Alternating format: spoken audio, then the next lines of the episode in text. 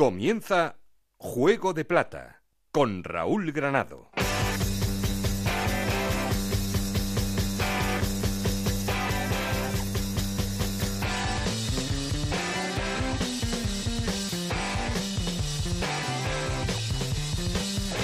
¿Qué tal? Muy buenas, bienvenidos a Juego de Plata, el podcast de Onda Cero en el que os contamos todo lo que pasa en Segunda División.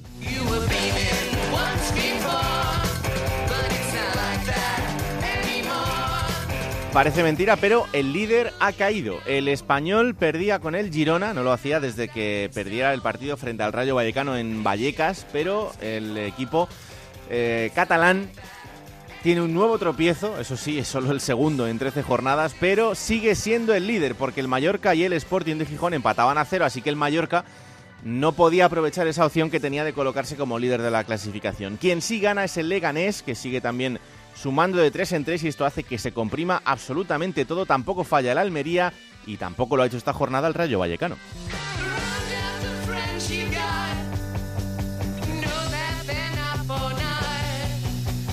Abajo siguen en problemas Zaragoza, Sabadell, Albacete y Alcorcón y esta jornada nos ha dejado también la destitución de otro entrenador, de Fran Fernández en el Tenerife, en una semana súper convulsa en tierras tinerfeñas después de que cuatro jugadores fueran a un local de alterne, sí, en este momento, tal y como están las cosas y como os podéis imaginar, pues sin ningún tipo de distancia social ni de medida sanitaria.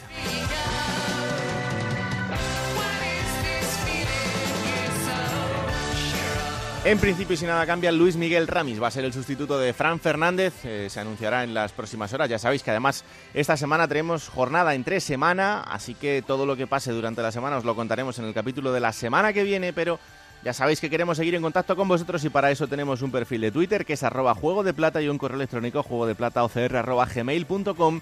Aquí conmigo está el auténtico cerebro de este programa, Alberto Fernández, con Ana Rodríguez en la producción, con Nacho Arias a los mandos técnicos. No estoy solo porque esto es Juego de Plata, el podcast de Onda Cero en el que te contamos todo lo que pasa en Segunda División.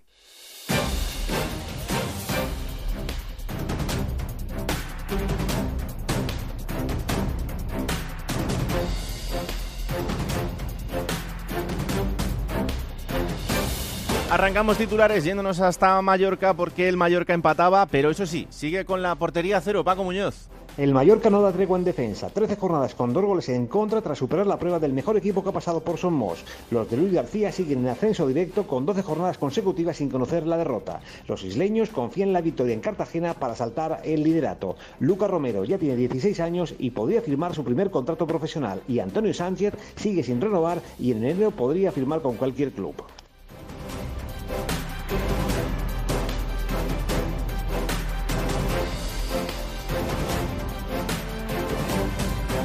Buenas noticias en Girona. Ganaban al líder este fin de semana y intentan empezar a ascender puestos en la clasificación. Girona, Dani Robert. En Girona se ha pasado del pesimismo por los malos resultados y las muchas bajas que tiene el equipo a la euforia después de derrotar al líder, al español, en el derby catalán. Eso sí, esa onda positiva se tiene que reafirmar contra el Málaga en un partido donde Francisco recupera a Mamadou Sila, Muric e Ibraquebé pero en el que sigue siendo baja es Tuani, aunque en rueda de prensa el técnico almeriense ha confirmado que el uruguayo se encuentra ya en la fase final de su recuperación.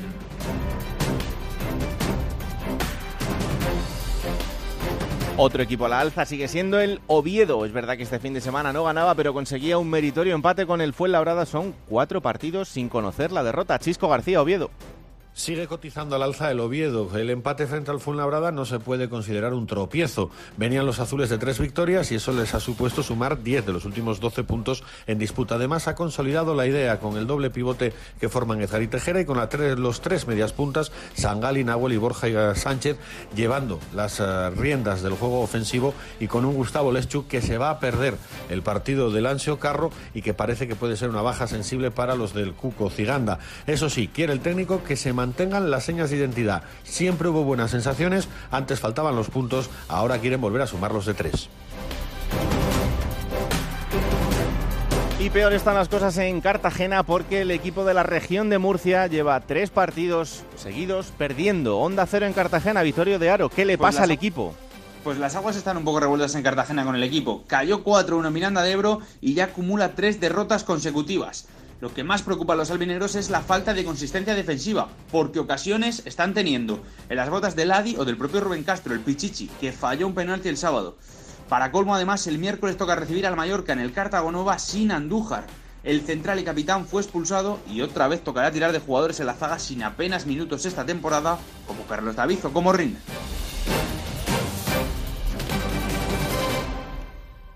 Y ahora lo que hacemos, como siempre, es poner en orden resultados y clasificación.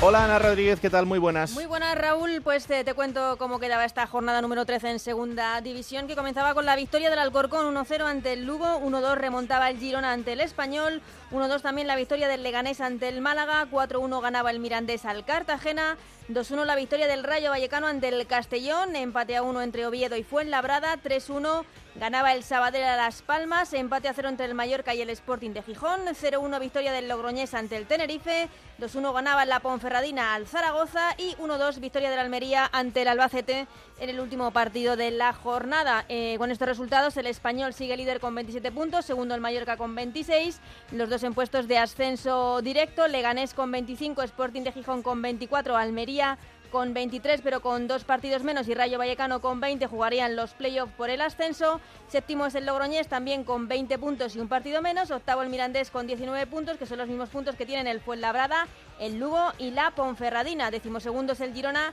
con 18 puntos y un partido menos. Los 18 puntos que también tiene el Málaga. Decimocuarto es el Oviedo con 17 puntos que son los mismos puntos que tiene Las Palmas. Decimosexto es el Cartagena con 15 puntos, decimos séptimo el Tenerife con 13 puntos, decimos octavo el Castellón con 11 puntos y en esos puestos de descenso Zaragoza y Sabadell con 10 puntos y un partido menos, el Albacete también tiene 10 puntos y el Alcorcón tiene 7 puntos. No sé, no sé ni qué decirte ya, porque otra derrota más este fin de semana. Con viendo que el Albacete y el Alcorcón también tienen un partido menos. Sí. Todos los de abajo tienen un partido menos. Eso es verdad. Eh, nada, no, el Albacete tiene 13, porque hay que sumarle hay el, que el Almería, de, que es Almería. el, el, que cerraba la jornada. Sí, hacía yo digo, el Albacete no me Pero. Zaragoza, Sabadell y Alcorcón Tienen tienen, tienen 12. Eh, Es que el equipo sigue fallando en lo mismo. Es que eh, los goles del tres otro día. goles iguales lleva. son Los calcados. tres últimos goles, uno contra el Oviedo y los dos de la Ponferradina, son tres goles iguales, tres corners rematados en el primer palo. Es absolutamente increíble. Es que no- son cosas que no pueden pasar. Es que además es No una cuestión es una cuestión entrenable. Quiero decir que eh, si te pasa eso, pues, pues hay que entrenarlo para que no te pase. Es Pones un- en el primer palo a quien sea. Claro. A 16 ahí, me- los- lo- todos en el primer palo, pero es que eran tres goles iguales. El, el del empate del Oviedo el- el- en la Romareda Hmm. y los dos de la Ponferradina. Es una cosa, es verdad que en el empate del Oviedo fue una mala salida de ratón, pero es que son tres balones al primer palo en tres corners. O sea, no, no, no sé. esta, semana quiero Esta decir semana eh, no, no me dices nada, ¿no? No, no ¿qué me va a decir? Zaragoza Rayo te iba a pues, decir, digo, no me dice nada porque no... No, no, no, no, no. igual no es el momento de que empecéis a, a ganar. En algún momento tendrá que ser, porque es que ya no- se gana desde el Albacete. Con un gol en, en el descuento de Narváez, que por cierto es el único que marca en este Sí, equipo sí, sí, también. eso hay que decirlo, Entonces, que él por lo menos está marcando los pero goles que es debe. que pero- necesita más, es que Claro. el equipo necesita mucho más. Es cierto que, que Iván Martínez ha tomado decisiones, ha Mm. vuelto Guaras al centro del campo, está James en el centro del campo, ha, des- ha- ha desaparecido el toro, eh, incluso de las convocatorias, pero claro, es que hace falta más. Mm, Jair también ha vuelto tras la lesión, a ver poco a poco cómo, cómo va reestructurando al equipo, pero desde luego lo que no puede ser es que te metan tres goles, los últimos tres goles sean iguales, no, no puede ser, no puede ser. No te puedo desear suerte. Ya, ya lo pero- sé, yo lo sé, ya lo sé. Pero sé que en tu interior... En mi interior mm, es verdad, una- está hay, ahí, hay un está rinconcito en el que dices, bueno... sentimiento de, de, oye, si Sí, suman sí. los tres puntos. No, Te no voy a decir una nada. cosa, si se suman los tres puntos, pues oye, me alegraré por ti. Muchísimas al- al gracias final- porque sabes que se necesitan y mucho. Claro, claro. Así que nada, Un te abrazo. lo agradezco, un abrazo. Hola Alberto Fernández, ¿qué tal? Muy buenas. Muy buena, Raúl. ¿Qué bueno, pues tú me dirás cuáles son tus cuatro nombres de la jornada. Bueno, eh, hay un dato, por cierto, antes de empezar. ¿Sí? eh, un equipo que ha hecho algo que no han hecho ni el Español, ni el Mallorca, ni el Leganés, ni el Sporting. El ver. único equipo que ha ganado cinco partidos seguidos esta temporada. La Unión Deportiva Logroñés. Correcto. La Unión Deportiva Logroñés. Y quería resaltar a un futbolista del Logroñés como es Enrique Clemente. Claro, Ana seguro se estará rasgando las vestiduras, futbolista cedido por el Zaragoza, un jugador que es- lo ha hecho muy bien esta jornada especialmente, por eso le, le menciono, pero que lleva una muy buena temporada en ese esquema del Logroñés 5-3-2. Un jugador que es el- la batuta de, de esta Unión Deportiva Logroñés porque es el canalizador del juego y que yo creo que debería volver al Real Zaragoza y tener futuro en el Zaragoza. Pero de momento está haciéndolo muy bien en el Logroñés. Otro... Logroñés, por cierto, que luego será protagonista. Sí, protagonista en el día de hoy. No va a ser Clemente, pero va a ser otro buen jugador. Eh, un futbolista que con la llegada de Anquela en el Alcorcón eh, está siendo importante, como es Juan Aguilera, el ex del Huesca. No había tenido minutos el año pasado apenas con Fran Fernández. Mere Hermoso no contaba con él. Ha llegado Anquela, que le tuvo precisamente en Huesca. Y estos dos partidos que lleva Anquela le ha dado galones, le ha puesto titular y está siendo un futbolista que le está dando otra cara al Alcorcón. Así que Juan Aguilera, segundo nombre. El tercero, Samu Saiz, jugador del Girona, que el otro día no estaba Stuani, no estaba Sila. El que tira del carro es Samu Saiz. Es verdad que el golazo lo hace Bárcenas y seguramente fue el mejor, pero Samu Saiz, futbolista que en un momento de complicación como tenía el Girona, gana al líder y, y él es el que lleva las riendas. Y el último, Raúl, pues para mí uno de los que mejor golpea a balón parado tienen de la categoría, como es eh, José Antonio Ríos Reina, jugador de la Ponferradina, que el otro día participa desgraciadamente en todos los goles, porque el gol que le hacen al la Ponferradina, eh, precisamente Narváez, es una asistencia sin querer suya, pero los dos tantos que hace la Ponfe son de córner, casi calcados, está a punto de hacer un gol olímpico, y Ríos Reina para mí también es un jugador destacado de esta jornada. Bueno, pues esos son los cuatro nombres propios de Alberto Fernández. Vámonos hasta la redacción de Radio Estadio para que Alberto Collado nos cuente cuáles son esos nombres que ha elegido esta semana para el ranking particular que tenemos entre las dos redacciones y que al final de temporada os contaremos cómo queda. Hola Alberto, ¿qué tal? Muy buenas. Hola, ¿qué tal compañeros? Muy buenas. Bueno, vamos a elegir a los cuatro mejores de la jornada. En primer lugar, me quedo sin ninguna duda con Iván Martín, con el futbolista del Villarreal cedido en el Mirandés, que cuajó un partidazo, asistencia preciosa con doble pared dentro del área y un gran gol. Y todo eso en dos minutitos eh, para contribuir al 4-1 del Mirandés ante el Cartagena. También me voy a quedar con los hombres que han protagonizado eh, dos dobletes esta jornada, con Adri Cuevas, el centrocampista del Sabadell, que toma aire, y con Andrés Martín, con el futbolista del Rayo, un Rayo que de momento no está maravillando a nadie, pero sí está sacando los resultados y ahora mismo es lo que cuenta. Y también me voy a quedar con Samu Saiz, con el delantero del Girona, que se convierte en el primer equipo que es capaz de derrotar al español, al líder en Cornellá. Gran partido de Samu Saiz, culminado con un gol eh, prácticamente en eh, los últimos minutos eh, de penalti. Así que recapitulamos, para mí los mejores de esta jornada, Iván Martín, Adri Cuevas, Andrés Martín y Samu Saiz. Pues muchas gracias Alberto, esos son sus cuatro nombres. Por cierto, muy de acuerdo con algo que decía Alberto en su resumen, que es que el Rayo suma puntos pero no enamora a nadie. Eso es lo importante. eh, sí, bueno, es importante, está claro. Evidentemente lo más importante son los puntos que consigas y que vayas eh, sumando, pero también hay que verlo con qué. Con los jugadores que tienes, pues eh, Sí. yo creo que el Rayo tiene que dar un paso adelante y que además lo tiene que hacer mm, de una manera más o menos eh, rápida.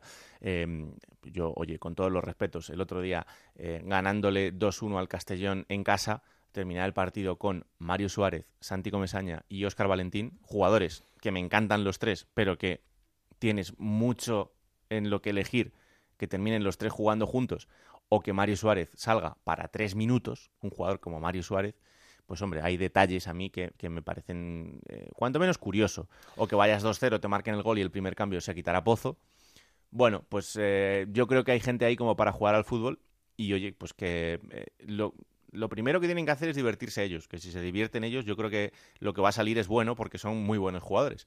Pero si ellos mm, eh, lo que reciben es que, bueno, que hay que hacer más o menos las cosas bien como para poder ganar el partido y, y ya está, pues oye, que igual nos estamos perdiendo que los aficionados del Rayo se diviertan un poco más, ¿no? Que es una pena. Es que, la, es que la tendencia, Raúl, es esa. Es que me pasa algo parecido, mm, lo, lo que yo siento con el Club Deportivo Leganés. Tiene una plantilla tremenda, Martí tiene cinco delanteros y solo sale con uno. Y sale con cinco defensas.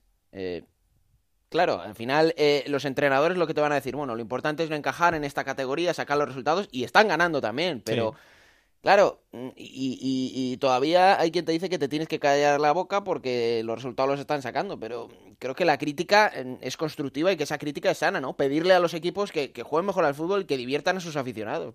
Yo creo que no, es pecado pedir algo así, ¿eh? Ojalá lo entendiesen así, pero la verdad es que eh, normalmente no suelen. Por cierto, eh, nos está esperando el líder, eh, José Agustín Gómez, pero antes de eso os cuento una cosa muy rápida. lo contábamos en Onda Cero, esa noticia de la lesión del, del jugador del Rayo, Fran García. Sí.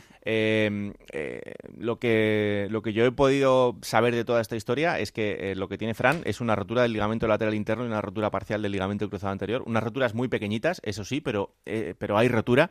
Eh, el periodo de baja va, mm, lo va a determinar un poco la evolución del jugador porque no se le va a operar. Es una lesión eh, exactamente igual que la de Gerard Piqué, pero sin la parte del esguince que tiene, que tiene Gerard eh, y con una rotura que parece bastante más pequeña, pero lo que es la lesión es la misma. En el caso de Fran no se le va a operar, se va a hacer un tratamiento conservador.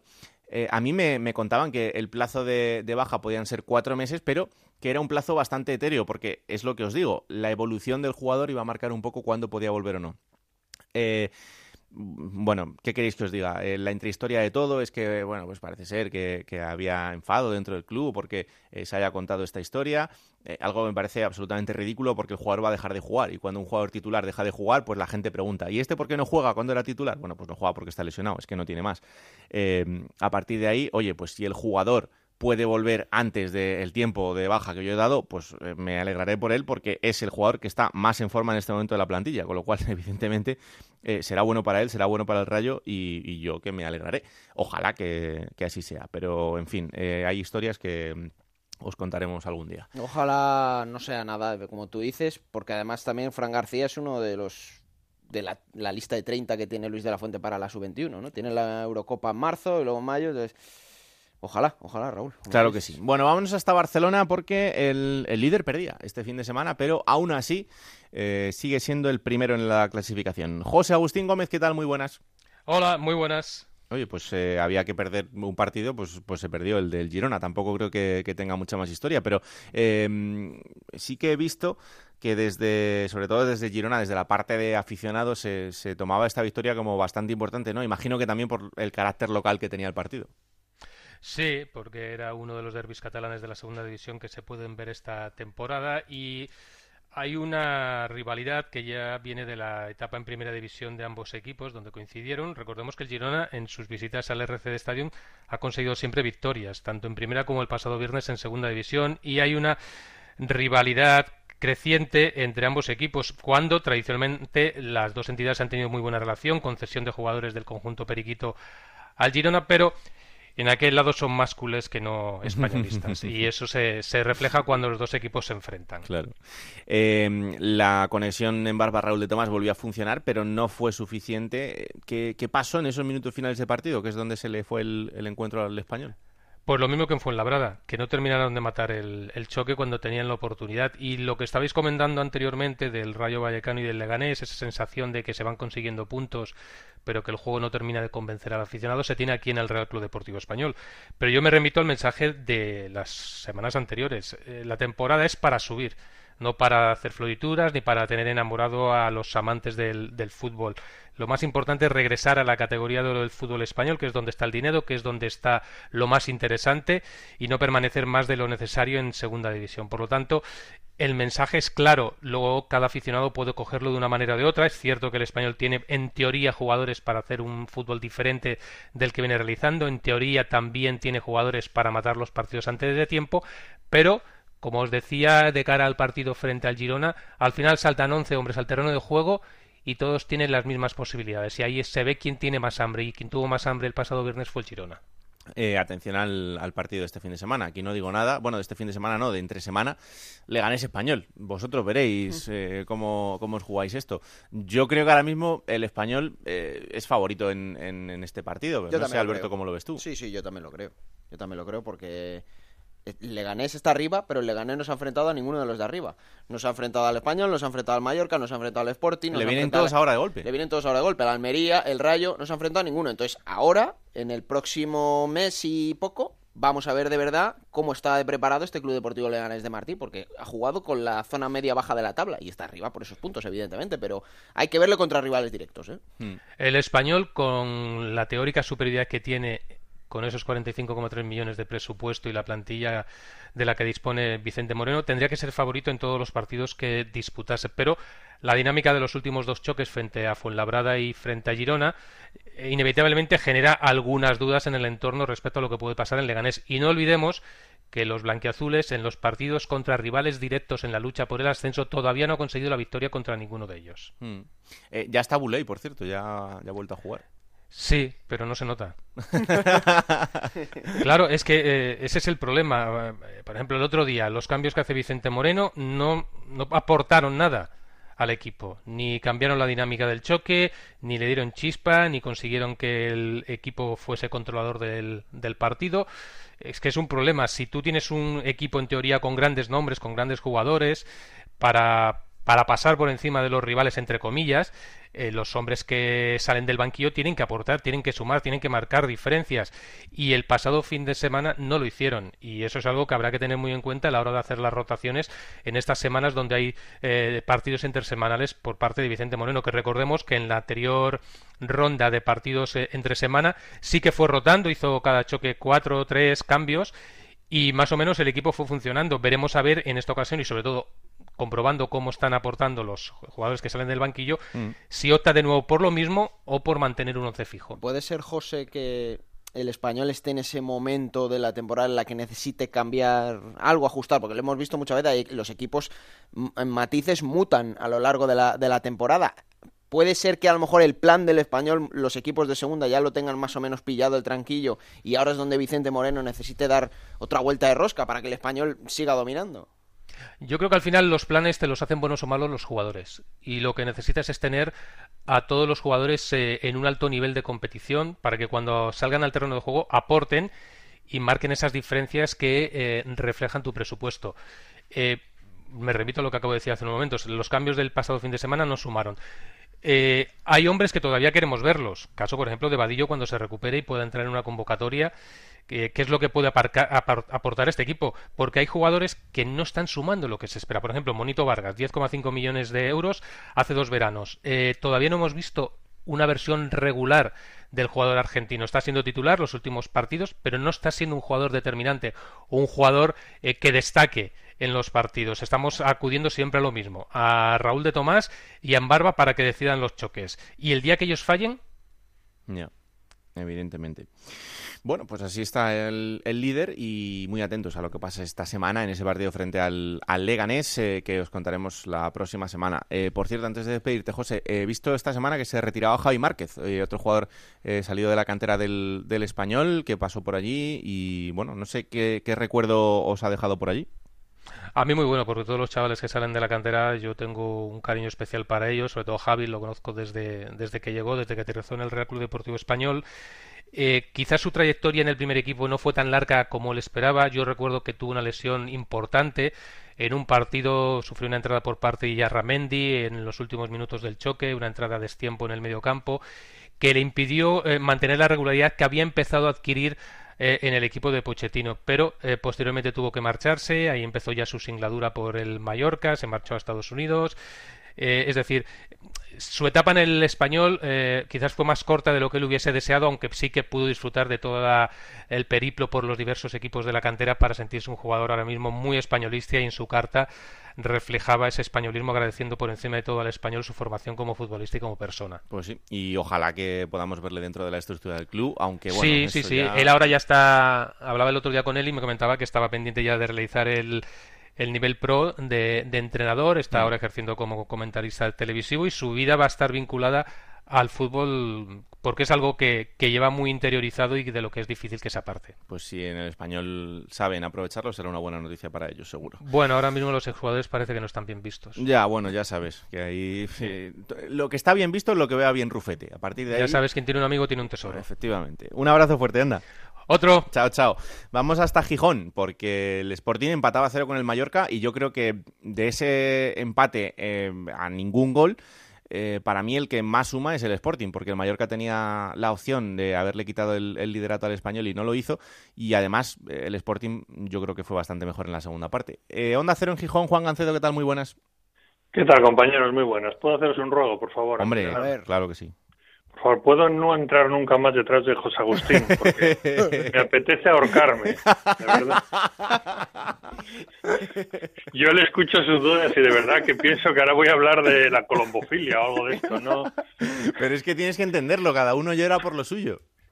Madre mía, madre mía, con 43 millones y medio de presupuesto frente a 5,7, ¿dónde va el Sporting, por favor? Mira, yo ahora mismo tengo a Anita diciéndome, ¿y Juan, qué hago yo escuchando a Juan tal y como estamos ya nosotros quisiera en tener el Zaragoza Jurjevic, claro, ¿no? Claro, claro. Es que esto es así, Juan. Es que... También es verdad. Claro. Es verdad. De pero... todas formas, a mí me parece una salvajada que dejen a un equipo con 43 millones y medio de tope salarial en segunda. Hay que echarlo de la competición. Seis más que, o sea, eh, está por encima de seis equipos de primera. Sí, sí. A ver, bueno, yo entiendo que tenga desde luego el, presupuesto más alto, el tope más alto, todo desde luego no lo entiendo, pero es que me parece como muy desproporcionado. Bueno, a, ver, este año eh, de momento está funcionando, pero hemos visto veces que, grandes plantillas se han dado batacazos. Sí, pero esta cifra de que maneja el español yo creo que no ha pasado nunca. ¿eh? No, es verdad que el, otro día me lo decía Mr. Chip, me decía, es que esto no, este dato de, del presupuesto nunca ha sido tan alto. Es verdad que el Girona, por ejemplo, la temporada pasada sí tenía un, presupuesto muy alto, pero no se acercaba. 20 algo, 29. Sí, sí, eran, eran 29 y el Rayo también eh, andaba en esos 29. Eh, son sí, hombre, y el Sporting cuando bajó debe andar en 20, 22. Sí. una brutalidad, es que no, además no hace ni falta, creo yo. No, no, pero eh, que a veces no nos acordamos, pero que el Atlético de Madrid le costó dos años subir, ¿eh? Cuando, cuando descendió a segunda división. O sea que, bueno, a ver. yo ent lo entiendo que los equipos que bajen tengan ventaja y, bueno, ayuda al descenso y todo eso, yo lo entiendo. Sí, pero, claro. pero, yo creo que es como muy desproporcionado. Claro. Hay que decirle a la gente que una parte de ese fondo del descenso va en relación a los años que hayas estado en primera. Claro, evidentemente el español lleva un porrón de años en, primera división y eso hace pues que, también ese variable suba un poquito más. Pero bueno, en fin, eh, fíjate, con esa diferencia el Sporting sigue cuarto, sigue sin perder y bueno, pues un punto con el Mallorca en Mallorca yo creo que no es malo, ¿no? No, no, y además el equipo estuvo francamente bien. Para que yo lo diga, ya tuvo que estar bien, ¿eh? Sí, sí, siempre me estás diciendo. a mí la primera parte, Juan, me gustó mucho. Mucho, mucho. Además es que ya no es que el Sporting estuvo bien, creo ocasiones, no marcó, pero es que encima minimizó al Mallorca, que tiene un equipazo y que tuvo dos ocasiones en todo el partido. Una nada más empezar, que saca a Mariño a, Muri, a, este, a Emboula, y un disparo lejano en la segunda parte que pasa rozando el poste, pero no tuvo nada más en todo el partido el Mallorca. Hmm. Luego sale Luis García Plaza diciendo que estaba claro que Gallego había visto otro partido diciendo que había merecido ganar. Bueno, yo no sé quién ve un partido y quién no lo ve. No, pero es que Luis García Plaza últimamente ve los partidos así, porque... Sí, el de Girona también tuvo ahí... Sí, sí, pero el Sporting yo creo que fue muy superior al Mallorca, además con mucho atrevimiento, con mucho descaro y yo de verdad he quedado gratamente sorprendido. Fijaros que hasta me parece que jugó Jurjevic al mejor partido desde que está en el Sporting. Cuidado, eh, que ya entramos ahí en, el barco de Jurjevic. Se asoció dos veces, no sé, nunca estuvo en fuera de juego, siempre miraba para el compañero. Joder, si sigue así, aunque no marque, me vale. Lleva, por cierto, dos goles en dos meses, ¿eh? Lo digo por si... y de empujarla. ¿Eh? Bueno, no, de empujarla o no da igual, porque los goles cuentan igual. De empujarla, de empujarla dos goles en dos meses. Así que bueno, bueno, me gustó mucho Jurevich, no quiero ser crítico en su mejor partido con la camiseta del Sporting. Me gustó mucho el Sporting, lo que pasa es que, claro, escucha José Agustín lo de las rotaciones, a ver cómo lo hacen. Es que el Sporting hizo un cambio en Mallorca. Entró un chaval del B en el 89, jugaron 12. Y estaba mirando los datos y de las 18 fichas profesionales que tiene el Sporting, tres jugadores no han jugado ni un minuto por lesiones Valiente y Cristian Salvador, porque está descartado Neftalí, ya te quedan 15. De esos 15, dos han jugado por los minutos de la basura. Pablo Pérez y Carmona no llegan ni a 50 minutos cada uno. Ya te quedan 13. Y de esos tres, Álvaro Vázquez ha jugado 100 minutos, que va, prácticamente entra cuando quedan 5 para el final. Ya te quedan 12. El Sporting está tirando con 12 jugadores con ficha profesional y todo lo demás chavales. Sí, sí. Y, y claro, a mí me parece que es... Sí, lo que pasa es que ya lo dijimos muchas veces, es imposible aguantar. Yo me acuerdo del año de Abelardo, es imposible aguantar, y aguantaron. Bueno, si aguantan, pero la verdad es que está haciendo maravillas Gallego. Es la auténtica estrella ahora mismo en el Sporting y en el Sportingismo, ha encajado fenomenal. Está tirando los chavales que además están creciendo increíble. Guille Rosas y Grajera me parecen dos espectáculos de futbolistas. Bueno, lo de Guille Rosas eh, es que bien, muy bien. partido a partido está creciendo a un nivel increíble. O sea, no sé yo. Además es de, esos laterales modernos que, suben, bajan es, es, a mí me parece un espectáculo. Un despliegue físico. Los duelos que ha tenido, tanto del otro día, Mallorca, el del Rayo, ha tenido duelos complicados. Sí, ¿eh? sí, sí, sí. No, no, la verdad es que, que, está dando un grandísimo nivel. Fíjate cómo estará la cosa, Juan, que el otro día me dice Edu Pidal, eh, un reconocido sportinguista, me dice, esto es una vergüenza, pues nos vamos a jugar el, el playoff de ascenso sin Manu García. Porque, sí, ya me dio la matraca claro, ayer, sí, porque, ya me estuvo dando la matraca Porque ayer, él se acaba de enterar que, que está el Sí, Europeo claro. Sub-21 y me dice, bueno, sin Manu García y sin Pedro Díaz. Y digo, pero Pedro Díaz no ha ido. Y dice, pero va a ir, va a ir seguro. Y digo, bueno, a ver, que el chaval está bien, pero que no Ya sé. le dije yo ayer que si tan escandalizado estaba, que tirara de contactos en la selección, que hablara con Luis Enrique. Hay muchos Claro. que ahí está Luis Enrique, está García Cuervo, que es su hermano. Sí. Hay un montón. Pues nada, que los llame y que hable con ellos. La verdad es que Pidal sí lo puede hacer, porque tú ahí lo tienes más difícil. Pero sí, bueno. lo tengo más complicado, pero Pidal sí, Pidal abre puertas como puedo abrir yo rebanadas de pan, Sí, lo mismo. Sí, o las tira cabezazos. Sí. En fin, eh, Sabadell es el próximo rival del Sporting entre semana. Eh, partido trampa porque el, eh, es, es un partido en el Molinón y, y el Sporting tiene esa vitola de favorito por, por la situación en la que está el Sabadell abajo en la, en la clasificación, pero es un equipo bastante correoso, o sea que vamos a ver eh, si se pueden sumar de tres en tres. Sí, pero si hay algo que no cambia en el discurso de Gallego es la humildad, el trabajo y yo creo que el Sporting no va a salir favorito a ningún partido, por lo menos en los próximos tres o cuatro meses. Va a salir con el mono de trabajo puesto y además es que tampoco caben confianzas porque los puntos hay que rascarlos donde sean. Así que no creo que haya muchas rotaciones, quizás entre Kumic, que lleva bastante sin jugar, o Gaspar y le dé algo de descanso a Héctor García, pero por lo demás es que no hay mucho más donde elegir. O sea, la defensa es la misma siempre, la única posibilidad es que pueda entrar Pablo García en el lateral izquierdo para darle descanso a Saúl. Grajera, Javi Fuego y Pedro y Manu son intocables y, y bueno, pues yo creo que, ya te digo, el Sporting va a ser un equipo muy parecido siempre en todos los partidos y a mí me ha sorprendido de verdad lo de Mallorca. Yo pensaba que en Mallorca era un partido para captar el temporal y, y salir simplemente a, pelear el partido sin más pretensiones y me ha sorprendido enormemente y la verdad es que cada vez que el Sporting sorprende ante un rival de entidad, como ganó en Almería, como ganó el Girona o ahora empatando con el, con el Mallorca, pues la ilusión crece, porque aquí no es una plaza donde puedes enfriar al vestuario, pero es muy difícil enfriar a la afición. Así que Totalmente. todos dicen por qué no y por qué no. Y claro, con el referente del Sporting de los Guajes eh, en aquella temporada increíble, pues, pues la gente se está ilusionando. Y no es para menos. Eh, a ti te dejo como deberes de la semana verte partidos del Alcorcón. Ya verás cómo vas a entender. Uy, qué bien. Hacen buena digestión, Va- ¿eh? Te lo recomiendo. Verás cómo vas a entender cómo eh, hay gente que puede estar bastante peor que tú. Bueno, hombre, está Anquela, que es un...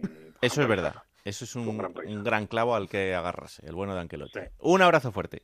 Un abrazo a los dos, chao. Chao, chao. Eh, vámonos a Logroño. Vamos a Logroño porque tú lo decías, esa racha de cinco victorias de la Unión Deportiva Logroñés, la verdad es que eh, está marcando un ritmo increíble para un equipo recién ascendido con el mérito que eso tiene. Séptimo ahora mismo en, en la clasificación, después de ganarle este fin de semana al Tenerife y asestarle eh, esa puñalada a Fran Fernández, que era lo que le faltaba, porque la verdad es que eh, ya estaba más fuera que dentro y también vamos a estar allí ahora. Eh, esta semana tendrá que medirse el Albacete, pero antes tenemos comunicación con uno de sus jugadores, con Iñaki Sainz. Hola Iñaki, ¿qué tal? Muy buenas. Hola, buenas. Pues eh, aquí estamos hablando de, de ese récord de partidos del Logroñés. Eh, fíjate que, que lo comentábamos ahora. De momento, en estas 13 jornadas, nadie ha conseguido ganar cinco partidos seguidos. O sea que en un momento de dulce, ¿no? Sí, estamos, estamos muy contentos, no podía ser de otra forma. Y, bueno, pues eh, conscientes de que hay mucho trabajo detrás, de que es algo muy difícil de conseguir y más en esta categoría y que, bueno, pues que estos puntos nos van a venir muy bien de, de cara al futuro. Mm, Sobre todo también por los condicionantes del equipo, ¿no? Un recién ascendido que llega a la categoría con, con este nivel de, de competición que, que tenemos en, en segunda. Eh, enganchar una racha de estas, y tú lo dices, ¿no? Queda muchísimo por delante todavía. Pero sí es verdad que te hace reforzar muchas cosas y que, y que dentro del equipo, eh, al menos durante un tiempo, las cosas vayan funcionando, ¿no? Sí, a ver, eh, nosotros eh, teníamos la sensación de que al principio del, del año pues estábamos haciendo bien las cosas, pero que por detalles eh, se nos escapaban eh, se nos escapaban los puntos. eh. Entonces, bueno, pues eh, cuando enganchas esta, esta racha, pues eh, te hace trabajar eh, mm, con otro ánimo, te hace, bueno, pues reforzar o, bueno, o se- seguir más convencido de que nuestra idea pues está, está funcionando. Entonces, está claro que, bueno, pues estamos súper contentos de la racha que llevamos, que queremos queremos más, pero somos conscientes de eso, de que, bueno, pues que va a llegar un día la derrota y que, y que no va a pasar nada, pues porque esto es así y más en segunda. Mm, eh, además, eh, dentro de los puntos que habéis sacado en estas eh, cinco victorias, hay cosas importantes porque hay muchos rivales directos, ¿no? Que, aparentemente pueden estar ahí con vosotros en el, en el tramo final del año y que, bueno, pues mira, sacarles de momento tres puntos ya es sacarles una pequeña ventaja. Sí, somos conscientes de que, bueno, somos recién ascendidos, de que, de que bueno, pues que igual a final de año estamos eh, pues en la parte bueno, media baja. No es nuestra idea a priori, pero bueno, todo puede pasar. Y eh, entonces, bueno, pues eh, estar con equipos que, bueno, ganar equipos que con los que, que van a estar abajo o que a, día de hoy están abajo, pues bueno, pues sí, era importante. Creo que, que como tú dices, pues ganar a estos equipos, aparte de de, de los puntos creo que a nivel moral eh, nos viene nos viene muy bien entonces bueno eh, eh, afrontamos todos los partidos como finales y yo creo que esa también es una de las virtudes que tenemos. Claro que sí. Em, ¿Qué es lo que crees que está o que más os ha sorprendido o que más os está costando en cuanto a la adaptación a la categoría cuando habéis llegado a, la segunda división, competición que tú ya, ya conoces, ¿no? Pero en, en, el, en el equipo, ¿qué es lo que más ha costado de adaptar? Bueno, teníamos mucha gente debutante en la categoría, entonces, bueno, igual ese eh, quitar el miedo eh, a la categoría, los primeros partidos sí que nos pasó un poco factura. Entonces, eh, en cuanto vimos un poco, bueno, pues que o la gente vio que, que esto es fútbol, que es igual que en otras categorías, que hay que, que hay que dar el máximo. Si es cierto que a un ritmo mucho más alto que en segunda B, pues bueno, yo creo que hemos dado pasos hacia adelante. Hmm. Y luego a nivel grupal yo creo que el tema del VAR, al final venir de segunda vez que no, no, no tienes esa, esa herramienta, pues bueno, pues eh, esos palones que hay te hace un poco, bueno, pues eh, algo diferente a lo que hay que adaptarse y estamos en una época en la que hay que adaptarse a muchas cosas y el bar es una de ellas para nosotros. Claro, es que eh, luego el, fútbol nos enseña que, que, casi todo es impredecible ¿no? en este deporte, porque fíjate que hay otros ejemplos. La temporada pasada hablábamos un montón de veces de la plantilla del Fuenlabrada y decíamos, bueno, el Fuenlabrada es que eh, tiene muchos jugadores de segunda B, vamos a ver hasta dónde pueden llegar. Bueno, pues al final la temporada fue como fue, ¿no? Y, sin, ese traspiés del final, pues igual estábamos hablando incluso de que podían haber hasta ascendido a, primera división. Eh, al final, tú lo decías, esto es fútbol y luego te iguala todo. Es verdad que hay jugadores que eh, pueden estar muy por encima por su categoría o porque eh, circunstancialmente estén en segunda, pero, pero esto es fútbol, ¿no? ¿Por qué no soñar con poder competir durante todo el año a un buen nivel?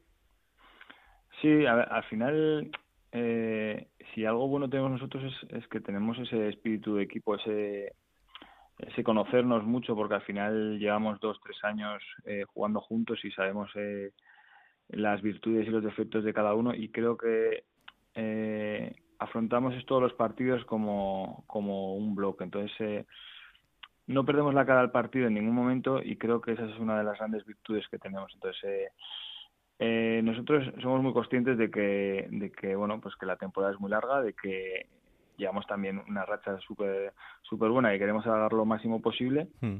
Eh, y que bueno que habrá momentos en los que seguramente pues eh, los resultados eh, vayan bastante peor que ahora es así porque porque, son, son, rachas y van y vienen pero también somos conscientes de que hacemos muy bien el trabajo de que trabajamos muy bien los partidos durante la semana para para afrontarlos esos 90 minutos y que bueno que de día a día pues o semana a semana veremos en, el puesto en el que estamos y, y bueno iremos dando pasos hacia adelante sin cerrarnos ninguna puerta, pero bueno, desde la base y desde la humildad, que, es, mm. yo creo que es lo que más nos caracteriza. De momento 20 puntos ya están ahí, eh, con lo cual faltan 31, dice la teoría, para que estéis tranquilos. A partir de esos 51 ya más o menos se puede estar tranquilo, así que ya solo faltan 31 eh, eh, para, para, ese objetivo.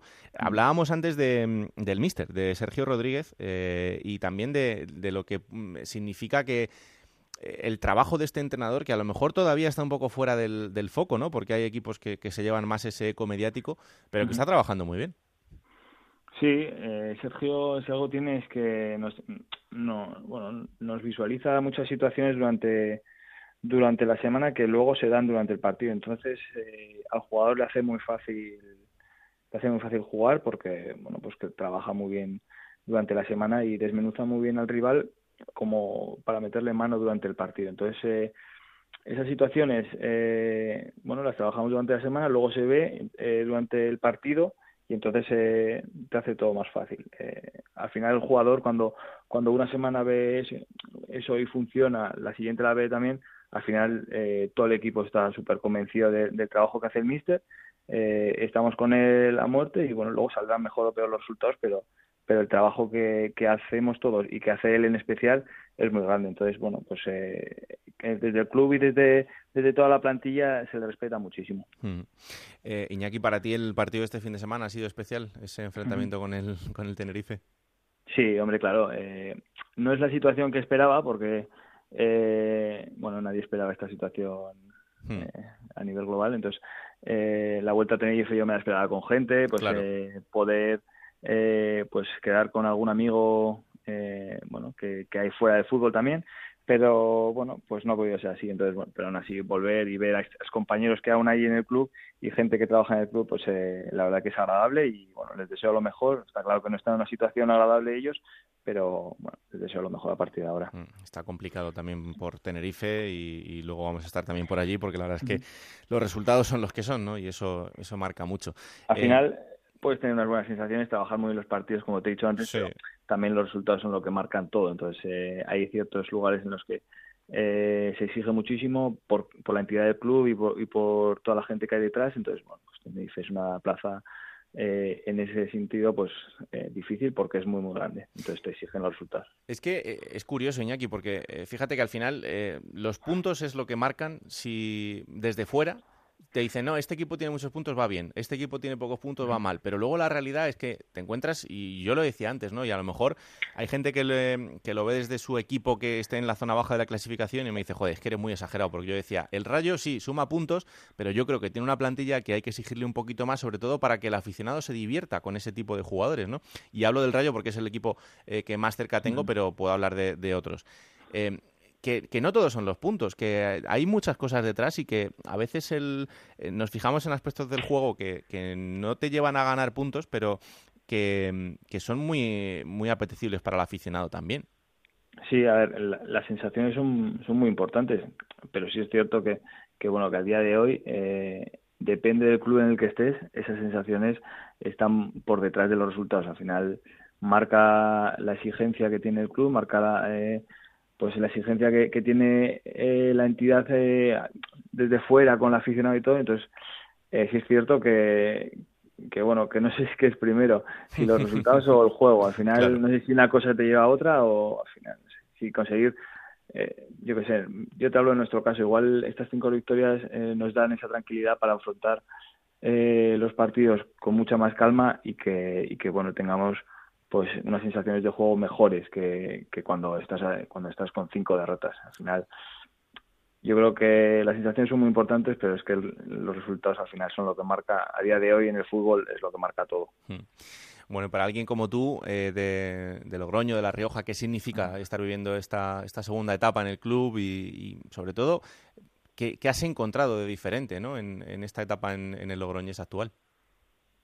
Bueno, pues eh, cuando yo empecé aquí, eh, el club era el primer año que, existía, entonces, bueno, eh, había mucha ilusión, pero sí faltaban muchas cosas, entonces luego ya separamos nuestros caminos, crecimos, yo crecí como futbolista y, el club ha ido creciendo y dando pasos agigantados en, en, en otras de otra forma. Entonces cuando cuando volví tenía claro que, que bueno pues que quería el ascenso pues porque después de jugar en segunda y, poder vivirlo en tu casa yo creo que era ideal para mí. Entonces bueno pues eh, estoy súper contento estoy muy tranquilo de, del trabajo que hago y, bueno yo creo que esa tranquilidad también luego se refleja en el campo. Entonces eh, espero seguir mucho tiempo aquí y que el club también se mantenga mucho tiempo en segunda.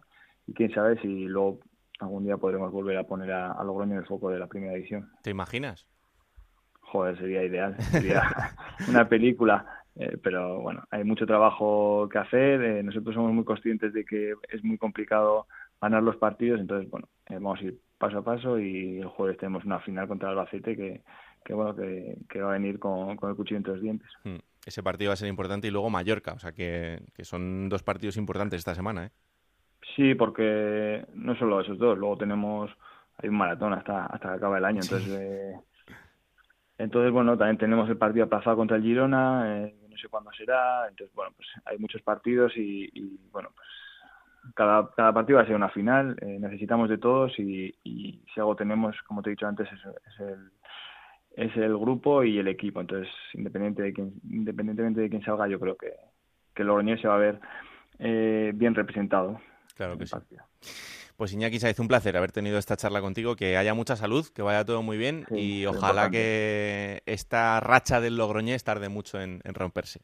Esperemos, esperemos. Un abrazo muy fuerte, ello. muchas gracias. Abrazo. Hasta luego. Bueno, pues eh, lo hablábamos con Iñaki ahora, ¿no? Eh, ese partido del fin de semana, esa victoria frente al Tenerife y eh, lo que significaba esa victoria de Logroñés es que Fran Fernández era destituido. Hola, Yendi Hernández, ¿qué tal? Muy buenas. Hola, ¿qué tal? Raúl, compañeros, en el Juego de Plata. Bueno, pues eh, esto ya lo hablábamos en semanas atrás, ¿no? Que sí. eh, Fran ha ido salvando los match ball como podía, eh, le iban confirmando una semana más, pero de verdad, yo entiendo que hay muchas maneras de hacer las cosas, pero el otro día, que termine el partido, que a este hombre le dejen ir a la sala de prensa, que en la sala de prensa le pregunten eh, por el próximo partido y si se siente fuerte y Fran diga, sí, sí, eh, es un partido súper especial porque es un partido contra Almería, eh, equipo donde yo entrené, lo voy a preparar desde esta noche, mañana mismo motiva a los chavales, sale de la rueda de prensa y le dicen, ala, estás destituido. Hombre, pues esto se podía haber hecho al revés, Yendi, le podían haber dicho antes de llegar a la sala de prensa, oye, mira, te vamos a destituir. Eso es. Por, porque todo el mundo sabía que le íbamos a preguntar.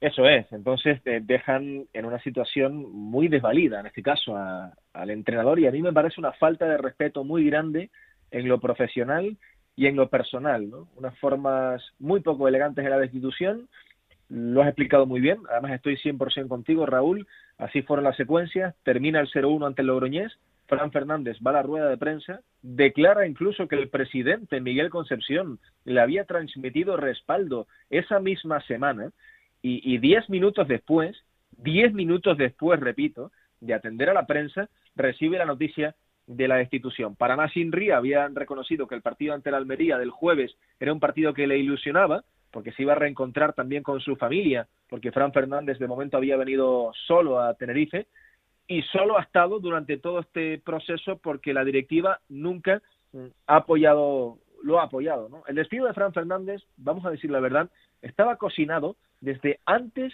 del partido ante el Logroñés. Antes del partido del, del domingo, ya el Tenerife había contactado con Luis Miguel Ramis y habíamos advertido en Juego de Plata efectivamente que el entrenador almeriense del Tenerife había salvado varios ultimátum en las últimas semanas, hmm. empatando en Fuenlabrada, ganando al Zaragoza en aquel encuentro que significó el despido del Pipo Baraja. Bueno, un derbi canario siempre genera consecuencias y el desenlace tan desafortunado con ese autogol inverosímil del meta Ortolá pues también dejó muy desprotegido a un Fran Fernández que, que estuvo un poco caliente, que no estuvo muy afortunado en sala de prensa, pero que en cualquier caso, desde el principio nunca tuvo el apoyo de, de, la directiva. Tanto es así que tras la serie de tres derrotas seguidas entre la jornada 2 y la jornada 4, Alcorcón, Mirandés y Mallorca ya habían empezado las presiones internas para debilitar uh, a la figura del entrenador. Y el debate, si me permite, Raúl, va un poquito más allá en cuanto a los entrenadores del Tenerife, porque sí. ya se sabe, ¿no? Eh, 21 entrenadores diferentes se han sentado en el banquillo con la junta directiva actual. 15 destituciones en plena temporada, desde que Miguel Concepción es presidente. Los datos están ahí. Es muy complejo que un entrenador termine una temporada y la continúe con garantías, con confianza en el banquillo del Tenerife. Solo Álvaro Cervera lo ha conseguido en la última década. Cierto que la estadística también está ahí, los números son impepinables. Eh, ocho goles en trece partidos, el peor dato de toda la historia del Tenerife.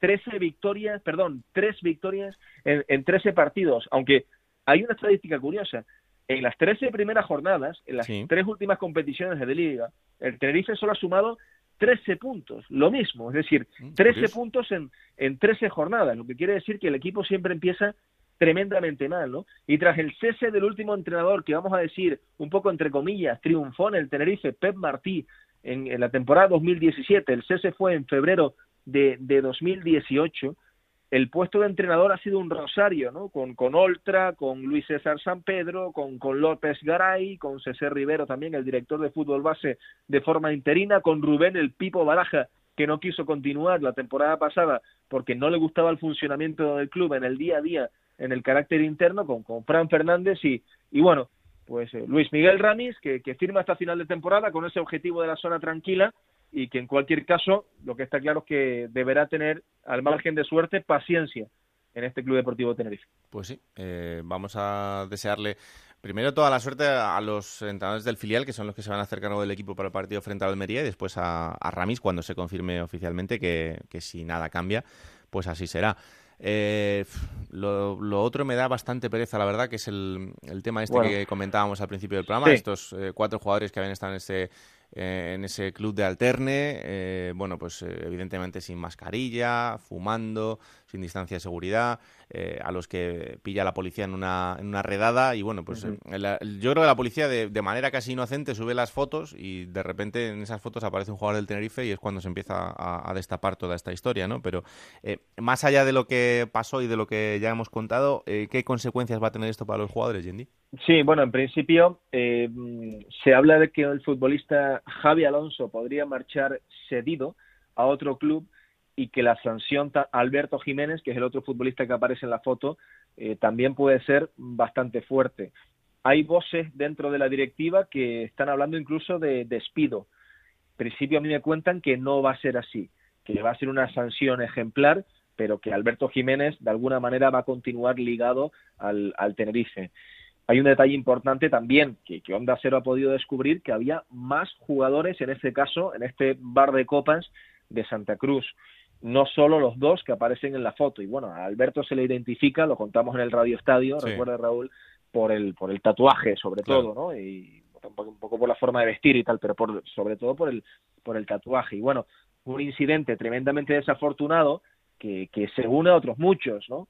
Eh, a otros problemas que están saliendo a efectos legales en la directiva del Tenerife, a la mala serie de resultados en liga, a la destitución del entrenador, una derrota en el derby canario, aunque parezca baladí, no lo es, nunca lo ha sido en, en tierras canarias, y, bueno, pues unos acontecimientos van pisando las ropas de otros y, en fin, el Tenerife que ha abierto un, expediente de carácter interno que, informará próximamente, que de mm. momento no, no ha emitido ningún comunicado en firme, pero, pero habrá una sanción muy fuerte, sobre todo también por no avisar al club al día siguiente y presentarse en el entrenamiento con el riesgo que ello conlleva. Hmm. Porque eh, los futbolistas entrenaron con normalidad la mañana del sábado. El suceso fue la madrugada del viernes al sábado y el sábado por la mañana.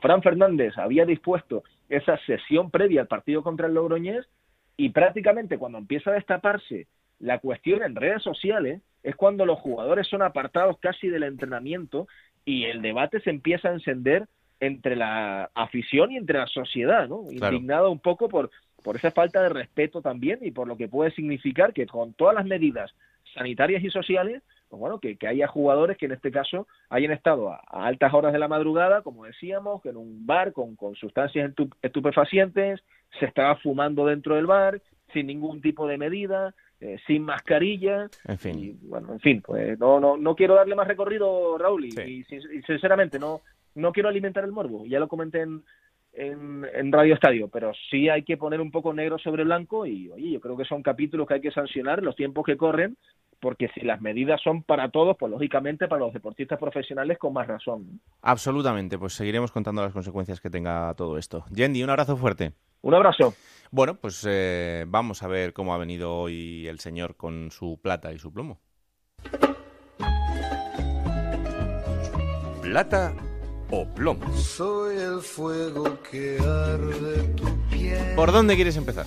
Pues hombre, por el plomo. Por ejemplo, ¿no? que estamos ah. hablando de lo que estamos hablando y me sabe mal porque hace dos semanas Alberto Jiménez lo nombré aquí como un ejemplo y que podía cuajar una buena temporada. Pero pues va a ser es, que no. Es una decepción rotunda eh, lo suyo. El plomo va evidentemente para, para él, porque, eh, hombre, aquí no somos nadie para meternos en la vida privada de otros, pero desde el momento en el que afecta a la competición de la que aquí tratamos y puede perjudicar a muchas más familias, pues hombre, si ha patinado, ha patinado. Y es, es que es vergonzoso, ¿no? que, que tenga esa ese egoísmo y esa falta de consideración con los demás. Así que el plomo va directamente para Alberto Jiménez sin, ninguna duda. ¿Y la plata?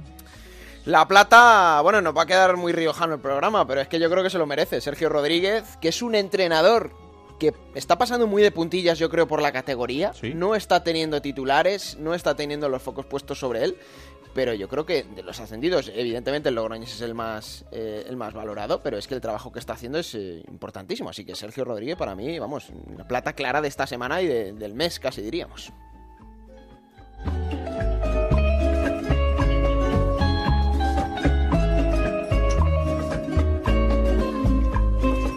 Lo siguiente es irnos a jugar.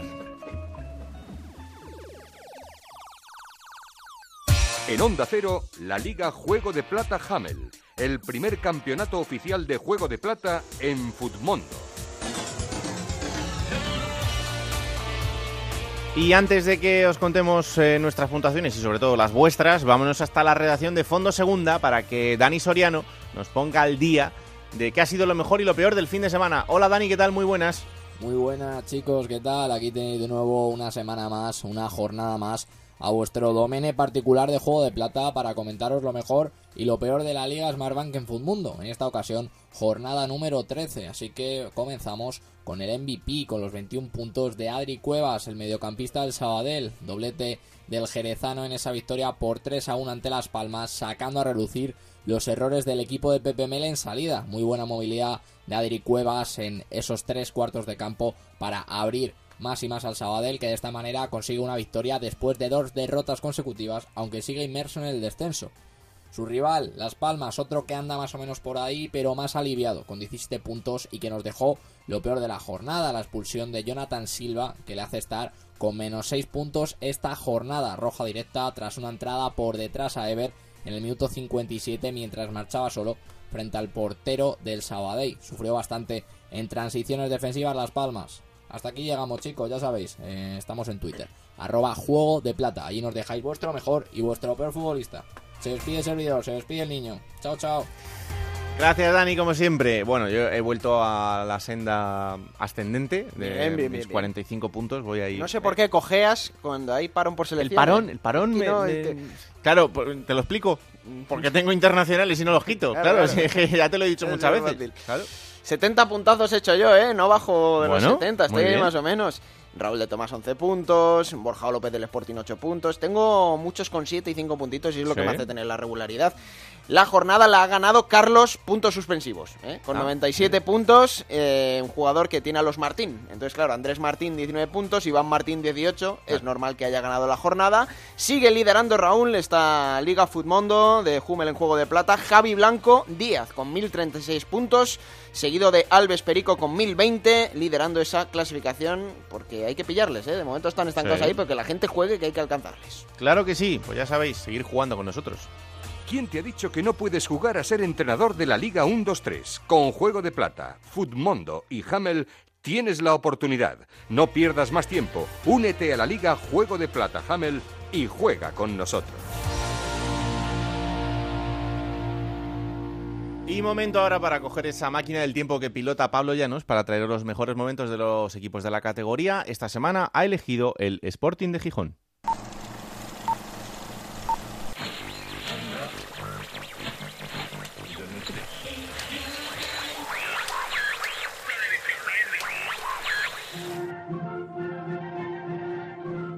...2 de abril del año 2011 en España. La actualidad pasa por el Comité Federal del Partido Socialista, marcado por la crisis económica y por el futuro de Zapatero. También es noticia la desvinculación de Sortu y Batasuna por parte de siete jueces del Supremo. Fuera de nuestras fronteras, la resaca del desastre de Fukushima y la matanza en Afganistán, desencadenada por la quema de un Corán en Florida, centran todas las miradas. Además, Jennifer López y su On the Floor son número uno en todas las listas musicales. Sin embargo, aunque pueda parecer que todo lo que pasa un sábado 2 de abril es eso, la verdad es que la actualidad para los seguidores del Sporting de Gijón y del Real Madrid va por otro lado. Los asturianos visitan esta tarde Santiago Bernabéu en un duelo que se presenta como algo más importante de lo que parece el Sporting de la mano de Preciado quiere alejarse de los puestos de descenso de los que le separan tres puntos. En su tercera temporada los asturianos siguen intentando mantenerse en la categoría y afrontar un año más en la máxima competición del fútbol español. Enfrente un Real Madrid que llega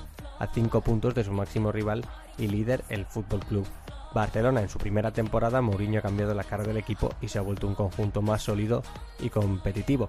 Preciado salía al Bernabéu con con Juan Pablo que va a ser el portero, Lora y Canella en laterales, Botía e Iván Hernández.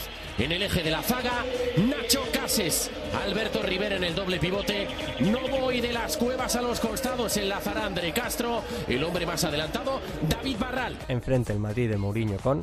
En estos hombres confía Mourinho para superar al Sporting. Estará Iker Casillas bajo palos, además capitán, con Ramos y Arbeloa en laterales, Albiol y Carballo como pareja de centrales, da descanso a Pepe, Las y Kedira en la sala de máquinas, Di María y Granero para ensanchar el campo.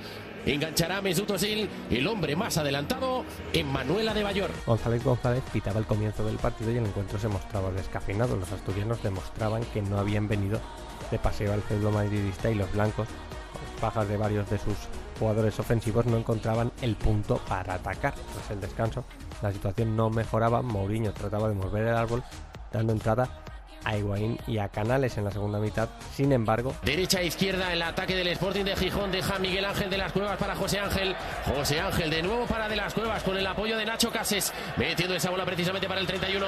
El centro atrás. Le puede pegar de las Cuevas.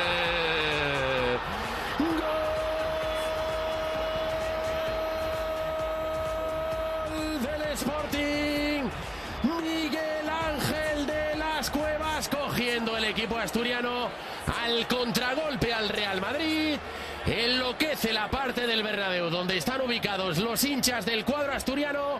Marca el Sporting. Se adelanta el equipo de Preciado.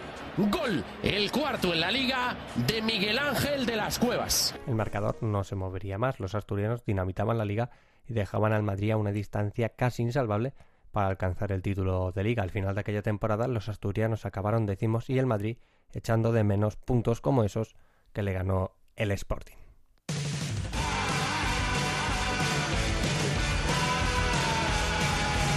Bueno, pues vamos allá con las dos próximas jornadas, porque tenemos jornada entre semana primero que será la número 14, Alberto. Sí, y que tiene tres partidos este martes a las 7 de la tarde, el Castellón Alcorcón y el Girona Málaga, para las 9 y media en el Anso Carro, ese Lugo Real Oviedo. Miércoles 7 de la tarde, tres partidos, Unión Deportiva Las Palmas Mirandés, Zaragoza Rayo Vallecano y Sporting de Gijón Sabadell. A las 9 y media, dos encuentros más, Cartagena Mallorca y Fuenlabrada Ponferradina. Para el jueves, a las 7 de la tarde queda el Leganés Español y el Unión Deportiva Logroñés Albacete para las 9 y media cerrará la jornada la Unión Deportiva Almería contra el Tenerife. Y el fin de semana llegará la jornada decimoquinta. Sí, va a empezar el viernes, va a ser todo de seguido. A las 7 de la tarde en Santo Domingo, Alcorcón Girona. Y a las 9 en la Rosaleda Málaga, Club Deportivo Lugo. Para el sábado a las 4 de la tarde queda el sábado del Fuenlabrada. A las 6 y cuarto el Rayo Cartagena. Y para las 8 y media en Andúba arrancará ese Mirandés Castellón. El domingo a las 2 de la tarde en el Belmonte Albacete Tenerife. A las 4 de la tarde el partidazo español Zaragoza. A las 6 y cuarto Mallorca Logroñés y Ponferradina Leganés.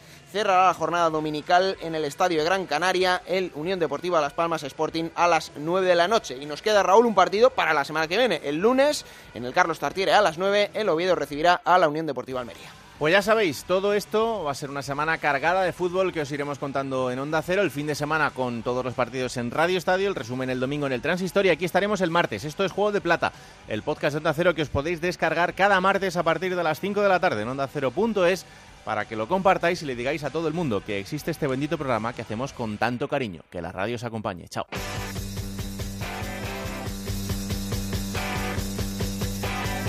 Raúl Granado, Alberto Fernández, Ana Rodríguez.